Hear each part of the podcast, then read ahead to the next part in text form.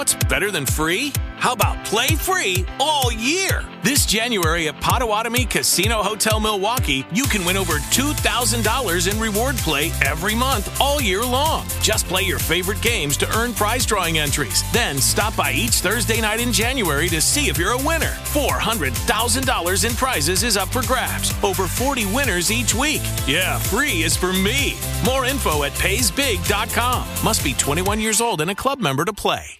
Looking for a fun way to win up to 25 times your money this football season? Test your skills on Prize Picks, the most exciting way to play daily fantasy sports. Just select two or more players, pick more or less on their projection for a wide variety of statistics, and place your entry. It's as easy as that. If you have the skills, you can turn $10 into $250 with just a few taps. Easy gameplay, quick withdrawals, and an enormous selection of players and stat options are what make Prize Picks the number one daily fantasy sports app. Ready to test your skills? Join the Prize Picks community of more than 7 million football fans who have already signed up. Right now, Prize Picks will match your first deposit up to $100. Just visit prizepicks.com slash get100 and use code GET100. That's code GET100 at prizepicks.com slash GET100 for a first deposit match up to $100. Prize Picks, daily fantasy sports made easy. Los sonidos de los motores pueden cambiar. Pueden cambiar. Las escuderías, pilotos, fabricantes y patrocinadores también cambiarán. Algo que jamás cambiará es nuestra pasión. Nuestra pasión. Hablamos de los buenos pilotos. Max Verstappen and Red Bull here tonight. Sir Lewis Hamilton as he is now. Y de los no tan buenos. Nikita Mazepin. De las leyendas. ¿Quién era Schumacher para usted? Al pirojo que tocaba ganar como en Colombia. Las carreras. Las pistas, los personajes y lo que deja semana a semana la Fórmula 1.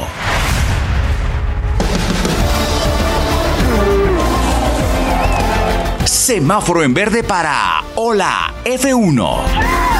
Hola F1.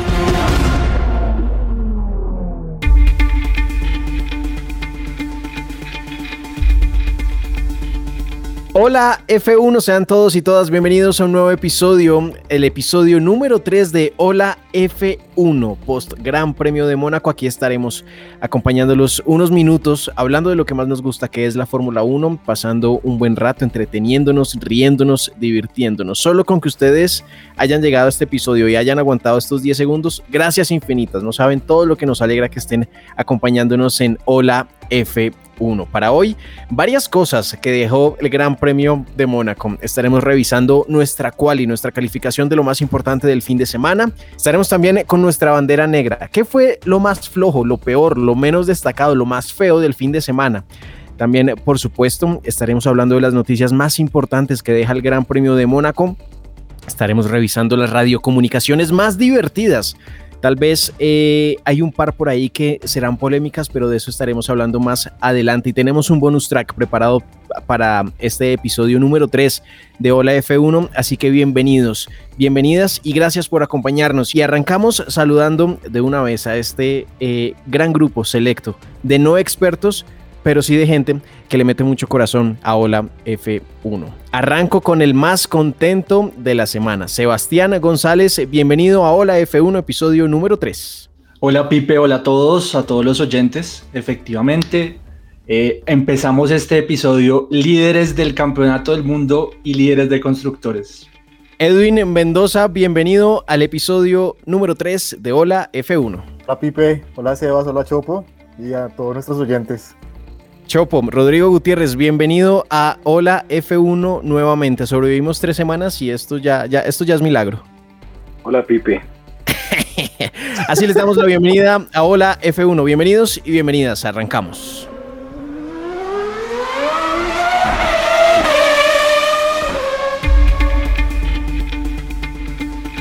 Muchas cosas dejó el Gran Premio de Mónaco, la quinta carrera de esta temporada 2021. Entre ellas, pues por supuesto, como ya lo decía Sebas, el liderato de Max Verstappen en el eh, Campeonato Mundial de Pilotos y el liderato de Red Bull como el mejor equipo hasta el momento de la temporada. Arrancamos con nuestra quali, con la calificación de los más destacados del fin de semana. Edwin, tu quali, ¿qué fue lo mejor? ¿Cuáles son los puntajes más altos de pilotos, de equipos? Cuéntanos, ¿qué fue lo que más te gustó el fin de semana? Pipe, pues el fin de semana en Mónaco, creo que lo más sobresaliente fue la actuación de Red Bull eh, y creo que eso vamos a hablar y Sebastián se va a extender hablando de, de esa gran hazaña que está logrando Red Bull. La quali de Rodrigo Gutiérrez, porque sé que si le doy paso a Sebastián se acaba el podcast hablando de Max Verstappen y Red Bull. Chopo, ¿qué fue lo más destacado del fin de semana, los puntajes más altos? Lo único destacado del fin de semana fue Sebastián Vettel, nada más. o sea, no importa Red Bull, no importa Lando Norris, no importa Ferrari con eh, Sainz, no importa nada más. Lo que pasa es que Lando, McLaren y Richardo tienen otro capítulo, pero lo más destacado eh, fue Sebastián. No González. No González, sí. me ilusioné, me ilusioné. Sebastián González, la quali, su quali del fin de semana, ¿qué fue lo más destacado? ¿Cuáles son los puntos más altos? ¿Qué fue lo más chévere del Gran Premio de Mónaco? Pues rápidamente, aunque dicen que fue aburrida, eh, y, efectivamente pudo haber sido aburrida, Red Bull, el punto más destacado, pues ya lo sabemos, Red Bull líder, eh, eh, ganador del Gran Premio, un premio histórico, más allá de lo emocionante que pueda llegar a ser pero hubo muchas cosas que no, no sé si en este momento de la cual y que es de los otros pilotos sea el momento de decirlo, pero, pero digamos que eh, es uno de los podios más jóvenes eh, en la historia, creo que es el segundo o el tercero. Y otro dato es que Sainz ha estado en tres de los cuatro podios más jóvenes de la historia, o sea, siempre ha estado ahí, ha, estado en los podios tres veces y tres de esos son los más jóvenes de la historia. Eh, temas como Giovinazzi, que tuvo un punto con, con Alfa, ¿qué? Maldita sea. Alfa Romeo. Romeo. Alfa Romeo. Iba a decir Alfa para Sebastián, para, para Sebastián solo existe Alfa Solo existe Red Bull. No, iba, a decir Alfa, iba, a decir Alfa Tauri, así está mi cabeza de, pegada a, a Red Bull. Eh, no, Alfa Romeo, un punto. Y el tema Mazepin, pues que también eh, tendrá su capítulo. Bueno, hicimos, hicimos unas predicciones el fin de semana pasado en el episodio número 2. ¿Quién le pegó a la predicción? El Chopo predijo Mazepin a la piscina y terminó siendo un Mick Schumacher a la piscina. Nada. Qué tristeza, estoy muy triste, por eso no voy a hablar hoy. Edwin predijo que mm, el que hacía la pole ganaba. Fallaste en la predicción porque el que hizo la pole fue Charles Leclerc. Y no ganó. Y no, ganó. Pero, pero prácticamente no, no porque partió primero. Pero no, partió segundo. No, él estaba en la segunda, en el, por el lado sucio de la pista. No, no, no, no cuenta. No, y lo que quiere decir es que de, realmente no, o sea, no hizo la poli y no ganó. O sea, no, la predicción era muy fácil y perdió. Y Sebastián predijo a Max Verstappen eh, en lo más alto del podio y ganó. bueno, Sebastián siempre va a predecir ¿eh? Y líder del mundial. y eh, el eh, poco respetado conductor de este espacio predijo que uno de los dos Mercedes no terminaba. Ah, uno de los dos Mercedes. Ah, sí, sí, sí, es verdad, sí dijiste. Yo dije que uno de los dos Mercedes no terminaba carrera y así fue. Me ganó una empanada. Pero bueno, entonces hay que a nuestra cual y lo más destacado del fin de semana para cada uno de nosotros. Seguramente desarrollaremos más a fondo cada una de las visiones a lo largo de este episodio.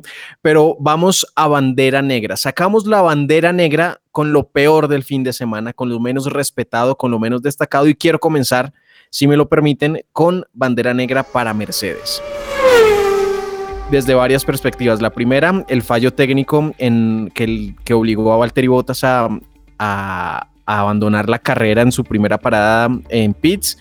Y también a Lewis Hamilton eh, hace parte de esa bandera negra desde una perspectiva en la que culpó al equipo de un, de un desastroso fin de semana y se le olvidó en algún momento que el equipo es el que lo ha puesto tantas veces campeón. Esa es mi bandera negra del fin de semana. ¿Quién quiere continuar? Es que bandera negra era, era, era Mercedes. Eh, hay que agregar el tema del, del, del desastre con botas, pues eh, que fue, pues, están todavía tratando de solucionarlo después de dos días. Em, y yo creo que, ah, bueno, no, tengo una bandera negra importante, Daniel Richardo, con su peor actuación en oh, Mónaco, en la, en la, de todas sus actuaciones ha sido su peor actuación en Mónaco. Norris le coge vuelta. Y para que los que pudieron ver en el video, lo saluda cuando le coge vuelta. Lando es lindo. Lando va a tener Una, una, un tema ahí interesante. eh, cuando le coge vuelta Norris a, a Richardo fue muy importante, pero, pero la diferencia entre los dos pilotos es muy, muy grande. Chopo, bandera negra. Mi bandera negra es para mm, la organización, la producción de televisión de la Fórmula 1. Qué cosa tan aburrida de transmisión. No pasaron en directo la pelea Gasly-Betel. Nos toca Sí, esperar. sí, la salida de llegar. de Vettel, sí, señor. No la Nos pasaron. toca- no, no, no la pasaron. No pasaron eso. No, no, no, no, no. Fue y fue uno de los momentos más, más, más emocionantes de la carrera. No, momento. No, no, no, Pipe. Fue el único momento emocionante de la carrera. Sí, sí, sí. Porque, porque además ahí detrás de Gasly viene eh, Hamilton. Claro. Entonces, y no lo poncharon. Entonces eso me lleva a una discusión que se las quiero preguntar a ustedes. ¿Será que se nos quedó las transmisiones de Fórmula 1 como hace muchos años, como en los 90, como en los 80, como en los 70, que era una carrera de pilotos y se nos quedó ese chip metido en los medios de comunicación? ¿Qué fue lo más divertido del Gran Premio de España? La comunicación de Toto. de Toto a la FIA. Entonces eso me, eso, eso, todo esto para decirle, para preguntarles una cosa. ¿No será que es necesario involucrar esas, esas, esas comunicaciones e involucrar a los ingenieros porque esto es una carrera de ingenieros, no de pilotos? Porque esto ya no es de pilotos, esto es muy aburrido. Pues yo creo que las comunicaciones sí le dan un, un sabor especial a los, a los, a los premios eh, para el Claro. televidente y se le viene todo este tema a las transmisiones que también el recurso lo tiene porque en las aplicaciones, en la aplicación están, uno puede escuchar las transmisiones, o sea, es que no lo quieren usar, o sea, no se han ideado la forma de que eso vaya dentro de la transmisión, pero el recurso lo tienen ahí. Lo tienen y no lo han utilizado y están perdiendo muchísimo. Además, eso súmele que quien hace la transmisión en español son, son, son personas, son vacas sagradas que llevan toda la vida, so- saben, saben muchísimo, eso sí, madre, eso sí, Diosito, eso saben muchísimo, pero lo hacen más aburrido y aburrido y aburrido, más aburrido. Y es por eso que personas que llegan a la Fórmula 1 gracias a Netflix, pues llegan, se sientan y ven una carrera y dicen, ¿qué es esta vaina tan aburrida y tan harta? Aquí no está pasando absolutamente nada. Entonces mi bandera negra es para la producción de televisión de la Fórmula 1 de, de, de, pues, de estos 2000 que no han logrado entender que esto ya no es una carrera de pilotos en unos carros, sino es, sino es una carrera de ingenieros. Si, si, si, si involucran esas comunicaciones de ingenieros con ingenieros, con mecánicos, ahí sí uno comienza a decir, oiga, esto está divertido, porque tuvimos que esperar, por ejemplo, a que, a que alguien se percatara de la, de la, de la, de la gran decisión que tomó Mercedes el, el Gran Premio pasado en estratégica. ¿Se acuerdan cuando, cuando Red Bull quedó mal por su estrategia y Mercedes quedó bien por su estrategia? Caso contrario a lo que sucedió en Mónaco este fin de semana, que quedó bien Red Bull, el equipo del- de, de Sebas, quedó mal eh, Mercedes, y pusieron, se tuvieron que esperar a poner esa comunicación de, de, de, de estrategia con el señor Don Toto hablando con, con, el, con Bono y- y toda la vuelta, tuvieron que esperar a ponerla en Instagram. No, eso tiene que ir en vivo. Eso caliente, tiene que sí. ir en vivo, tiene que ir en caliente. Y, tiene y que ir en caliente.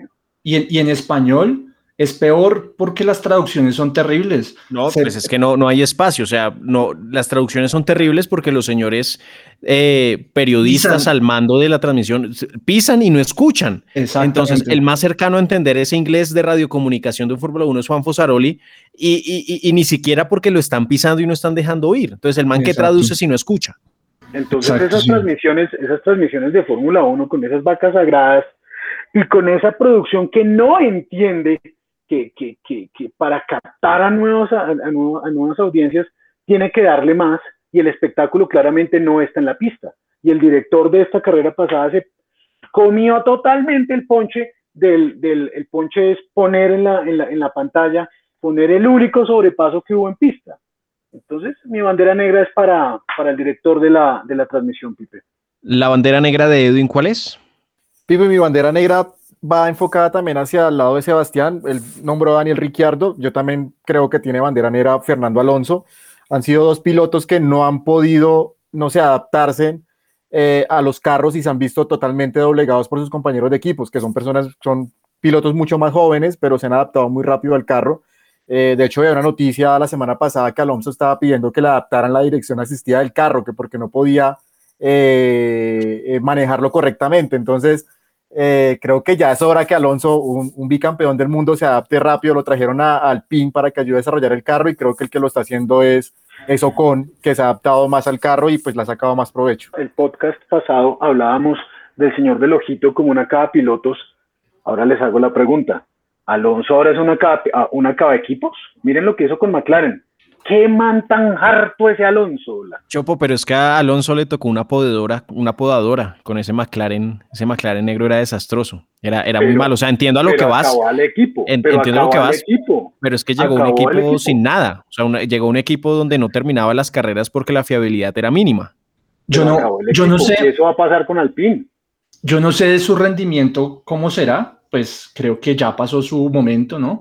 Creo que eh, eh, no, no, sé bien cómo va a ser su rendimiento. Él dice que le pregunten por su rendimiento acabadas las, las 23 carreras. Eh, eso es lo que él dice. Pero una cosa que, que, tiene mucho que ver con eso de acabar equipos es, y me pareció un dato increíble, es que es el tercer sueldo de la Fórmula 1. O sea, el primero es Hamilton, Max Verstappen y el tercer sueldo es Fernando Alonso. O sea, eso, eso podría acabar cualquier equipo con, con esos resultados. Yo hoy creo que, que, el regreso de Fernando Alonso fue equivocado. Siento que ya era hora que se tenía que haber retirado de la Fórmula 1 y, dedicarse a lograr, a lograr amante de, de, de, Alonso. Por favor, Edwin, continúa. no, respeto a Alonso como piloto y que experimente en otras categorías y lo ha hecho muy bien, pero pues si, si, si llega a la Fórmula 1 es para dar su mayor rendimiento y creo que no lo ha hecho y no le está aportando nada al equipo. Entonces, pues esa es mi bandera negra, o sea, creo que ahí Alonso falló.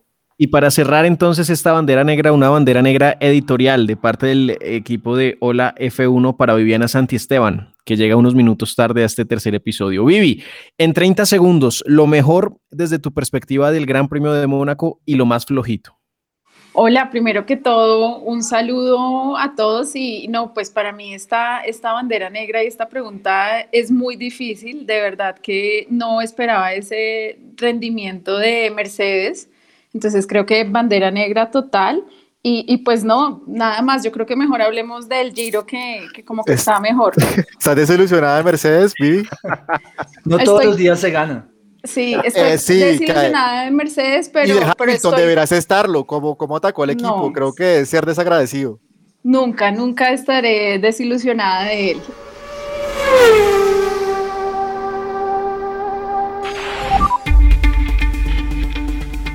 Bueno, cerramos así entonces esta bandera negra y pasamos a algo que sé que le va a gustar al Chopo porque lo estaba, lo estaba exigiendo hace un momento para la transmisión y no lo tiene la transmisión pero lo tiene la producción de Hola F1 y son las, las, radiocomunicaciones más destacadas del fin de semana. Esta es una selección editorial de quien les habla. Así que vamos a arrancar con una de las más divertidas y más bonitas para mí, que se dio luego de eh, que Sebastián Vettel terminara en los puntos, hiciera una muy buena carrera y fuera escogido por, por los fanáticos de la Fórmula 1 como eh, el piloto del día. Well done, mate. Well done. P5. P5. Brilliant drive.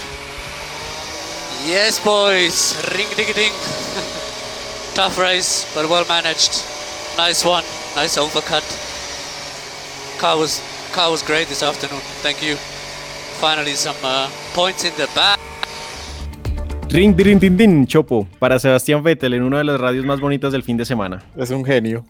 Sí, Seb, Seb es, es, yo creo que aparte de ser el único, el, el, el, lo único emocionante que sucedió en la carrera, que no lo mostró la televisión en directo, sino lo vamos a ver en Instagram en algún momento. Qué cosa tan harta. Sebastián de quinto en un equipo eh, que no da, por el, por el que el, su carrito no le está dando este año. Eh, verlo ahí arriba y verlo otra vez feliz es, es, es, es muy, muy gratificante para quienes ah, nos gusta la, la, el deporte a motor. Ya sé que Sebastián va a hablar de sus títulos con Red Bull y tal, pero es una maravilla ver a Seba ahí arriba. No, no, iba a decir que yo lo puse en mi fantasy porque es como su carrera favorita. Entonces siempre le va muy bien en Mónaco y pues muy, muy feliz por, por ese rendimiento. Este le va a gustar o no tanto a Viviana porque muestra el enojo de Lewis Hamilton con las malas decisiones, con una de las tantas malas decisiones que tuvo Mercedes el fin de semana. Y esto se da luego de no entender por qué tenía a Gasly y a Vettel por delante luego de su parada en pits.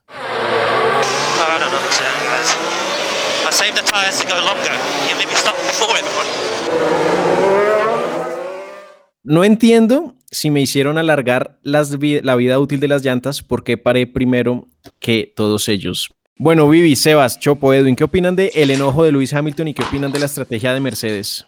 Bueno, ahí, ahí, ahí me parece, eh, pues hay una queja de, de, Hamilton que nunca se ve en estas posiciones y nunca les, le pasa este tipo de cosas, pero cuando vamos después a las declaraciones de la carrera, Toto dice que tenía que entrar, o sea, que las llantas, igual que las de botas, estaban desgastadas y que tenía que entrar. O sea, el enojo de Hamilton cuando él dice estoy, estoy guardando mis llantas eh, para, para que me hacen entrar, es como tirándole el, tirándole el pato al equipo por un error estratégico cuando en realidad lo que dice el equipo es, pues tenía que entrar. Entonces, eso es lo que dice, eso es lo que dice Toto después de la carrera.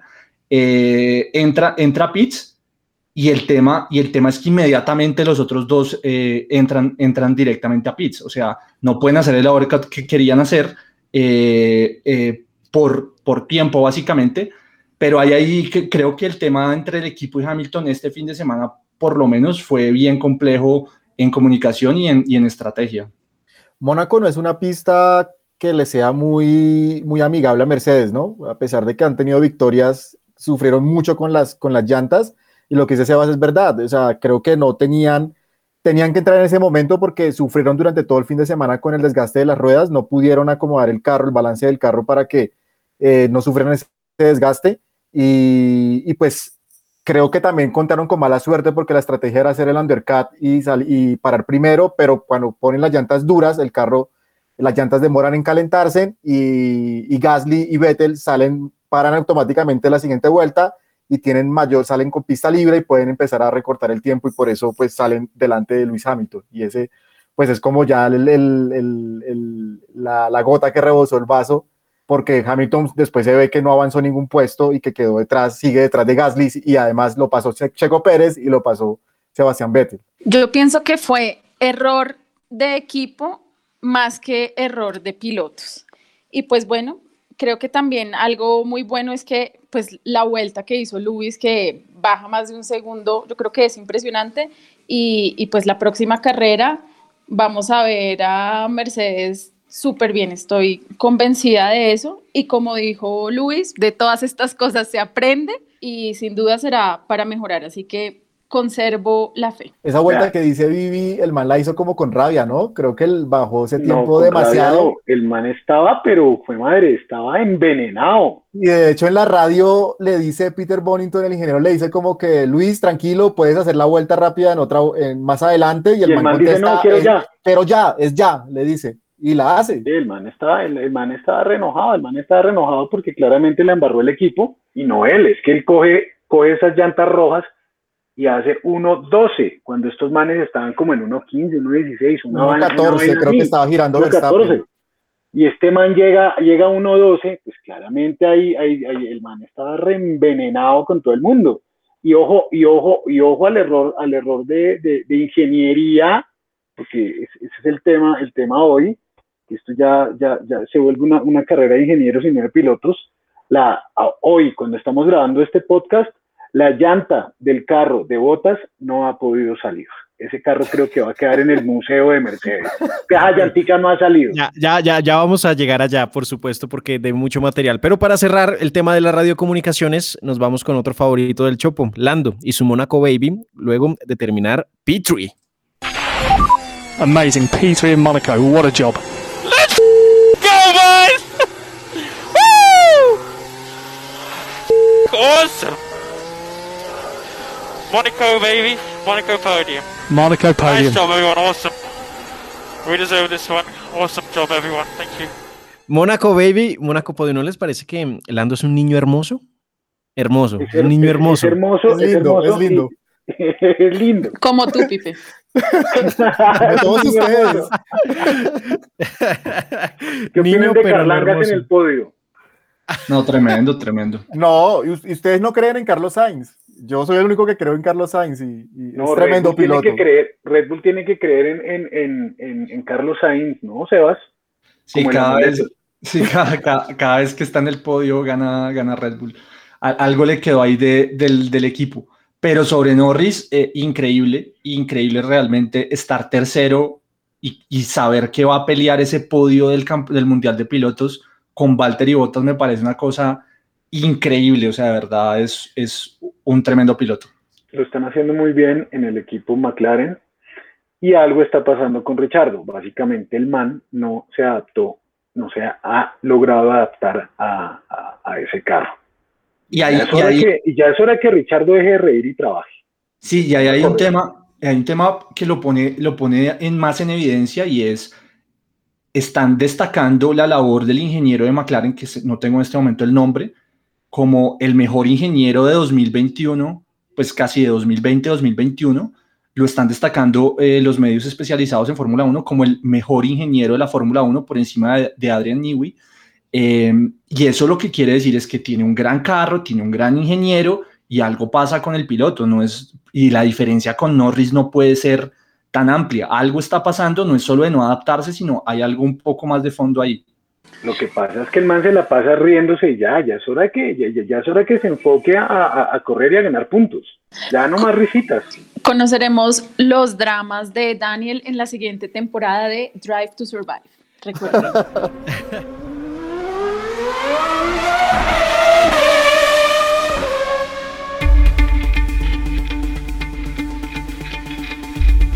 El Gran Premio de Mónaco deja grandes pilotos, dejó a un Mercedes un poco, dirían los periodistas deportivos, desdibujado desde la perspectiva de un retiro y una mala estrategia, pero también deja noticias divertidas, curiosas y deja cosas que debemos analizar y comentar en nuestro podio en los medios de comunicación. Estamos todos de acuerdo en que la noticia más importante, más divertida del fin de semana es que a, a la hora de grabación de este podcast, Mercedes no ha podido retirar la llanta delantera derecha de Valtteri Bottas. Sí, total. o sea, es una cosa de alta ingeniería. El, el- el- el problema es de alta ingeniería. Básicamente, en, Cas- en- en Castizo se le robó la tuerca. Se le rodó, sí, se le rodó literal. Se le robó la tuerca. robaron la tuerca. Y se le robó la, la- la tuerca lejos del 7 de agosto, porque eso por aquí cerca, un, un, arreglan. y sale. Eso lo arreglan Lo en- arreglan, en ya lo hubieran sacado. Pero sí, parece, parece ser que va- se van Tienen que llevar el carro a la, a la todo, fábrica. Exacto, para poder sacarle la, la, la llanta. Hay solo una persona con la capacidad y la sensatez de responder esto desde una perspectiva fría y neutra. Chopo, ¿esto que vivió Mercedes el fin de semana obedece a la presión de Red Bull? Para nada. Creo que me equivoqué. Creo que no le iba a responder serenamente. Edwin, Edwin, ¿esto que vivió Mercedes el fin de semana obedece a la presión de Red Bull? Yo creo que sí, yo creo que sí ha surtido efecto eh, No. y, lo, y lo hemos hablado y lo hemos hablado en, la- en los anteriores podcasts. Creo que, que, si, que si Red Bull no está encima de, de Mercedes y Checo no se mete en la pelea a pelearle a, a, a Bottas, pues todo va a ser más fácil para Mercedes. Este fin de semana lo tuvo muy complicado, eh, a pesar de que también tuvo problemas, digamos, en, en la puesta a punto del carro desde el primer día. Pero creo que sí ha surtido efecto esa presión, el ver a, Verstappen adelante, el ver a Checo también eh, corriendo al mismo nivel de los Mercedes, creo que eso los hace cometer errores y pues se demuestra que también son humanos y pueden cometer eh, todo tipo de errores y, y los cometieron creo que todos en Mónaco este fin de semana. Yo creo que, yo creo que no, realmente. Creo que Mercedes ahí sí está más allá del bien y del mal. Yo no, no siento que la presión por la lucha del campeonato les, les, les haga generar esos errores. Es un poco, y ahí sí lo compro, el discurso de Red Bull de decir, de poner en evidencia estos temas para tratar de meter presión, pero realmente no creo que, que ni Hamilton con siete títulos ni Toto Wolf, ni, ni ninguno de estos le, le parezca pues que están presionados por un equipo que realmente pues no, no está, no tiene el nivel para competir por un campeonato del mundo, pues porque no tiene la experiencia, no ha sido campeón del mundo hace tantos años, o sea, creo que, creo que eh, no, es, no es por eso, pero, pero sí ante, al estar peleando arriba pone en evidencia estas cositas. Y lo de, y lo de la tuerca, eh, yo realmente no tenía ni idea hasta este momento de, que, pues nunca me había puesto a pensar que incluso las tuercas son diseñadas por cada equipo de, de una forma distinta. O sea, entonces están empezando a investigar si esas tuercas están mal diseñadas. O sea, es una cosa muy loca, muy loca, pero, pero muy divertido lo que pasó con Botas. Otra de las noticias que deja este fin de semana, aunque bueno, esto, las declaraciones fueron la semana pasada, pero están tomando repercusión aún más fuerte luego del fin de semana que tuvo Mercedes, y es que Lewis Hamilton ha dicho que la Fórmula 1 se ha convertido en un club de niños billonarios, siendo él el primero, me imagino, con autocrítica. Vivi, ¿qué opinas de lo que dice Hamilton? Yo creo que así es, pero creo que Lewis, pues, lo dice más eh, por el contexto desde, desde el cual él, él viene. Él claramente no era un niño rico con todas las comodidades como lo son otros pilotos como Mick Schumacher, eh, Mazepin, Mazepin, eh, Mazepin. Lando, bueno, Stroll. Stroll, ¿sí? Hay un montón. Bueno, pero un momento, no, a ver, a mí no me metan hablando en ese, en ese, en ese. No, en también ese- es niño consentido, que nos cae bien es otra cosa, pero que Pero- también es hijo de papi. Sí, igual que Leclerc, Sí. Igual, Ah, sí. no, igual que Russell. Leclerc tampoco. O sea, ustedes, a o sea, creo que, creo es que que- estamos concluyendo en que entonces todos son Sí. unos, unos niños millonarios. Sí, sí, yo, eh, yo sí comparto, yo comparto lo que dice Hamilton, sí, es verdad. Pero Eh, re- redondea, Vivi, dale. Termina, cierra la idea de que estos eh, orangutanes se metieron. Bueno, yo sí creo definitivamente que se está convirtiendo en un club de niños billonarios y pues claramente Luis no lo fue, hoy sí, pues debe tener todo el dinero del mundo, se lo merece siete veces campeón. Entonces, pues en conclusión, los que están llegando Sáquelo, llegan más por plata que por... llegan más por plata que por... Ay, Edwin, se me olvidó lo que iba a decir. Los que están llegando están por- llegando más por plata que por talento. Conclusión. Re- retomando lo que dice Hamilton y defendiendo a Hamilton en la entrevista, Hamilton dice que si él estuviera en este momento, en la época en, que tenía que entrar a la Fórmula 1, no hubiera podido entrar, que eso es esa es como su crítica, no diciendo pues que no es millonario, sino que si hoy tuviera que vivir lo que a él le tocó, claramente no tendría un espacio en la Fórmula 1. Y creo que es una crítica válida y, con, y, con, y con, pues, con todo el poder para decirla, porque pues viene de un lugar donde ninguno de ellos, de- del resto viene, incluidos todos. Ahí hicimos la lista y todos son unos niños millonarios que pueden dedicarse a este deporte y esto debería cambiar, topes salariales, eh, de- deben, deben haber muchos cambios que él un poco los propone ahí en, en la entrevista. Pero también yo creo que eso hace parte de la, de la forma como está concebida la Fórmula 1. Creo que siempre ha pasado y pasa más en los equipos pequeños. De pronto son los equipos grandes los que se dan el lujo de tener pilotos por sus capacidades. Eh, Mercedes, Ferrari, Red Bull, de pronto McLaren, pero pues equipos como, como Haas, equipos pequeños, Alfa Romeo, pues tienen que buscar patrocinadores y tienen que buscar este tipo de, niños billonarios y ponerlos en esos carros. Eh, creo que siempre ha pasado en la Fórmula 1 y es muy difícil que deje de pasar hasta que no haga una, no exista una reestructuración al tema de los topes presupuestales, como dice Sebastián, eh, temas salariales y que ojalá sea que a la Fórmula 1 lleguen los mejores pilotos de autos de todo el mundo y no simplemente porque ponen 20 millones de dólares para estar en un equipo. Y cerramos este eh, podio en los medios de comunicación con otra declaración de Mercedes. Lo que pasa es que esto, esto, está, esto está chévere desde una mirada en la que Mercedes está en aprietos. Entonces, todo lo que dice Hamilton, todo lo que dice Toto Wolf, todo lo que dice algún representante de, de- de Mercedes es- es- es- se está volviendo importante porque creo que es la primera vez en los últimos 6, 7 años que Mercedes está contra las cuerdas y Toto Wolf eh, mm, ha dicho que si los alerones flexibles de Red Bull continúan en Azerbaiyán en el circuito de Bakú, vuelve a reclamar. ¿Pataleta?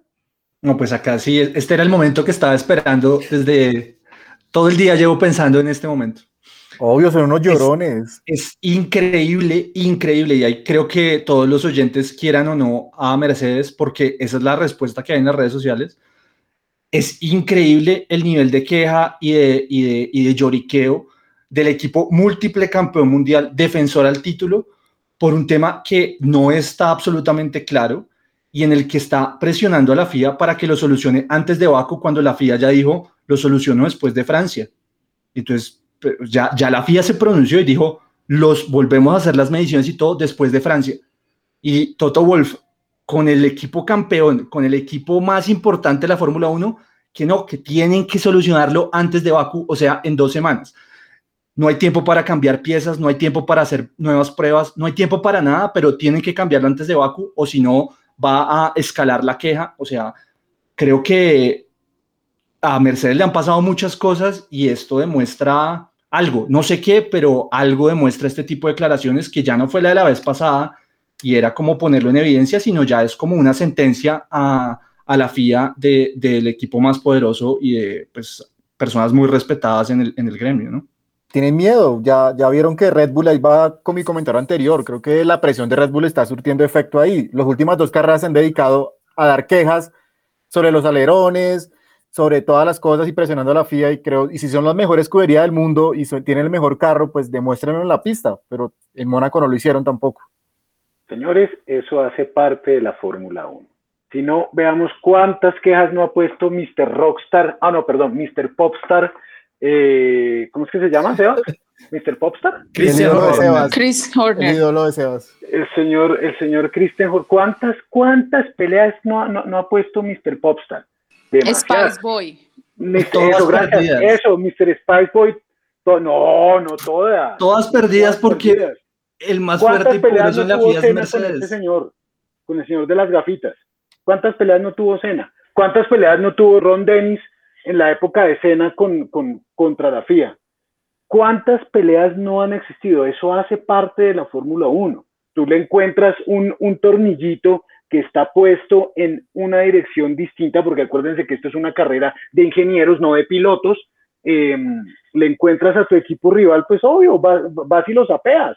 No son llorones, esto hace, eso hace parte del deporte. Este deporte es equipo, es de equipo, y va a lo que decía yo al principio, no es de pilotos ya, es, es, es, es, de todo un andamiaje por detrás y eso hace parte de la, de, la Fórmula 1. Por lo tanto, no estoy de acuerdo con que sean unos llorones. Están haciendo lo que tienen que hacer, jugarle al jueguito de, las, de, de hasta qué límite está lo que puede hacer en, según el reglamento. Ahí lo llorando. Llorando, llorando.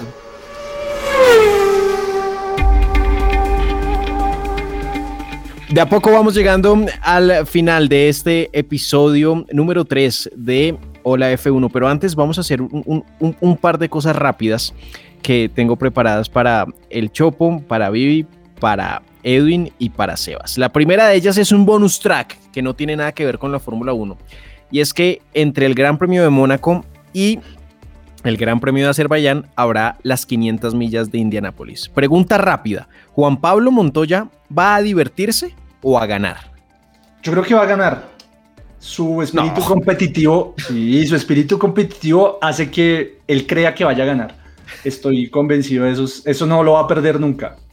Chopo. Es que yo esa pregunta no la puedo responder objetivamente. En 2015 salió de último y ganó. Con eso digo todo.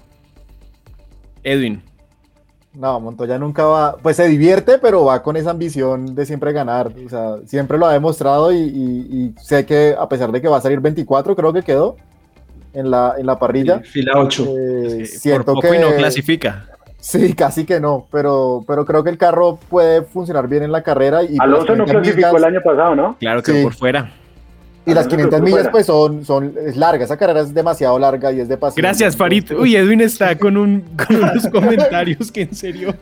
No, no, no, porque es que digo, digo que. que porque hay otras más cortas.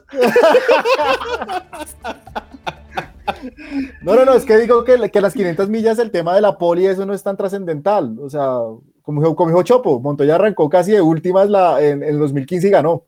Sí, sí, sí. Y esto Ahí el puede a problema- pasar. Ahí el problema es que no han encontrado la velocidad los Chevy. Ese es el único problema. Cuando encuent- si encuentran la velocidad, ojalá lo hagan, pues el man tendrá su oportunidad.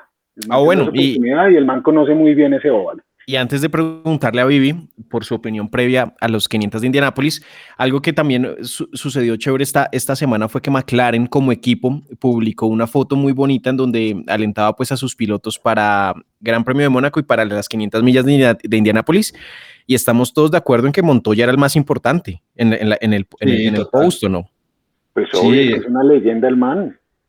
en el centro del- de, del- de la publicación como realmente la leyenda que es y, y con todo el apoyo de Zach Brown, ¿no? O sea, es como su, su, no Su sé, viejito favorito. tiene algo ahí y realmente eh, en lo que está haciendo Zach Brown en, en Norteamérica con, con el automovilismo es muy importante, así lo están como reseñando y, y ojalá, ojalá se la pueda ganar. Hay que, Vivi. hay que buena vibra. ¿Cómo ves, Vivi, el, el tema 500 de Indianápolis y Juan Pablo Montoya? Admiración total por JP Monti. Yo creo que tiene todo para ganar, pero creo que ya él va a divertirse y más que a divertirse, creo que él se mantiene mucho en, pues en, en ese círculo por hacer lobby para su hijo. Entonces yo creo que es más como mantenerse ahí y pues ojalá, ojalá que hiciera una súper buena carrera, ¿no? Sería increíble porque pues es un gran piloto. Desde que se mantenga el carro bien, ese man seguro va a pelear por las 500 millas. Seguro lo va a hacer.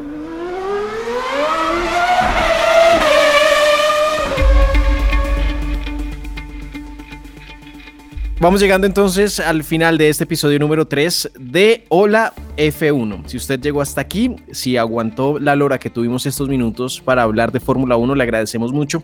Y a partir de eso, queremos que rápidamente saludemos y demos nombres de la gente que, se ha conectado, que, que les ha enviado sus reviews, que les ha hecho comentarios, que se han enamorado de Sebas y de Edwin, que son los exapils de este Hola F1. Y quiero arrancar por el joven Daniel Murcia, que ha estado muy pendiente. Fernanda Villamizar, eh, también eh, David Gil y Oscar López han estado muy pendientes de Hola F1, así que fuerte abrazo para ellos cuatro. Edwin Mendoza, ¿a quién quiere saludar usted en este cierre de Hola F1? Un gran saludo para Fausto García allá en Girardot. Ah, hermoso Fausto. Ah, Alguien más, alguien más ahí, danos otro nombre. No, no tengo más.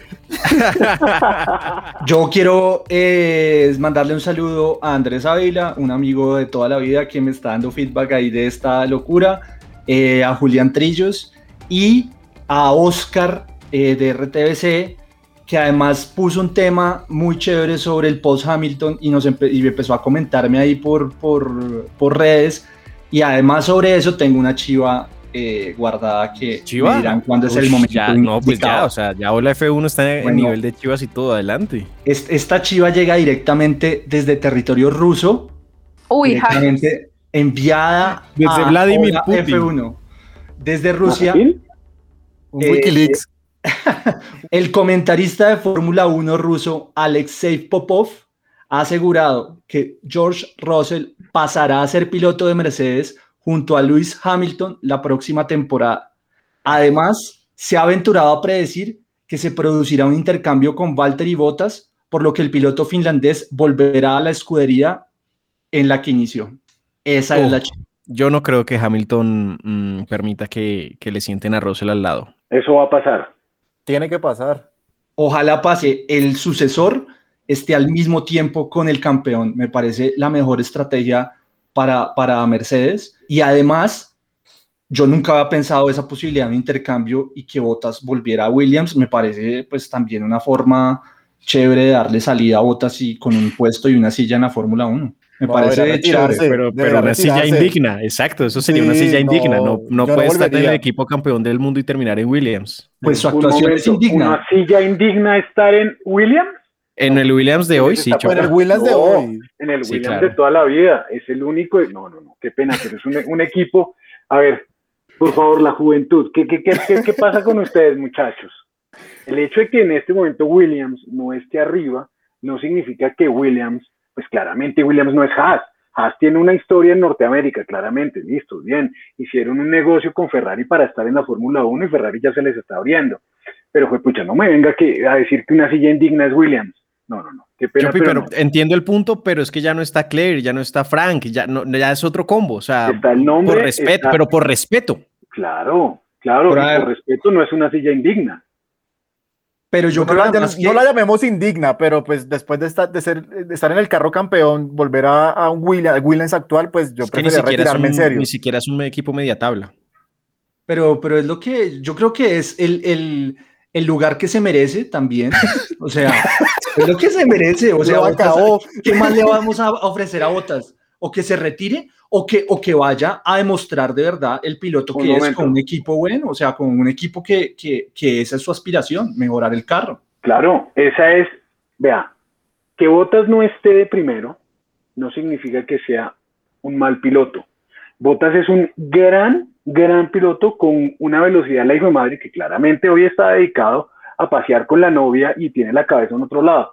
Pero el man puede ser un gran piloto en Williams para desarrollar el carro y para encontrar la velocidad que no ha encontrado el nene Russell que quiere estar figurando y, pues claramente Latifi que llega con plata, que es una persona pues claramente no es un piloto.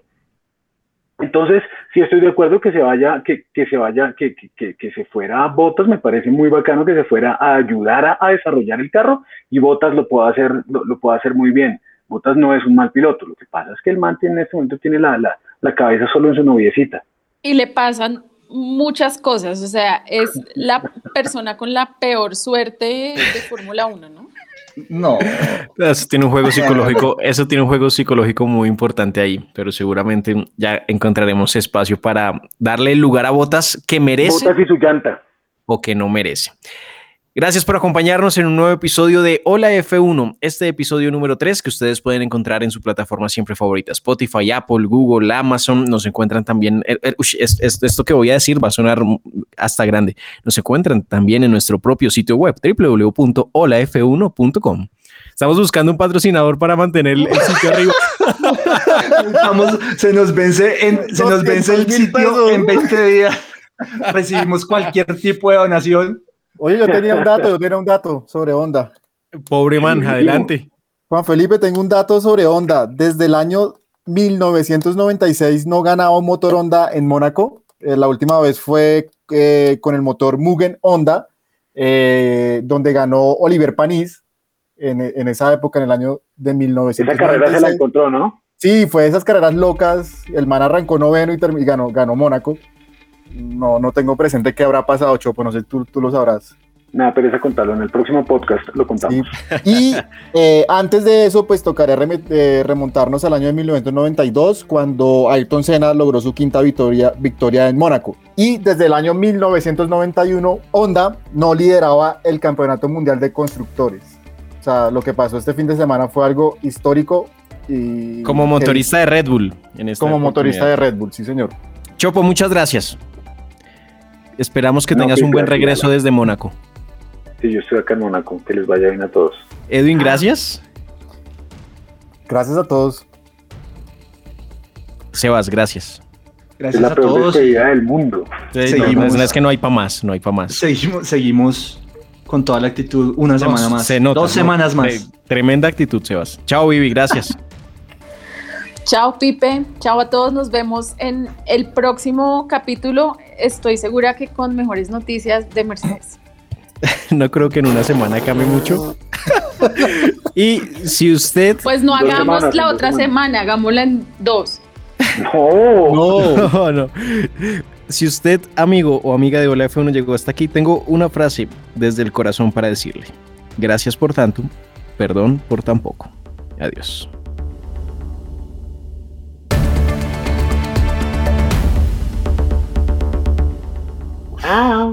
Chao.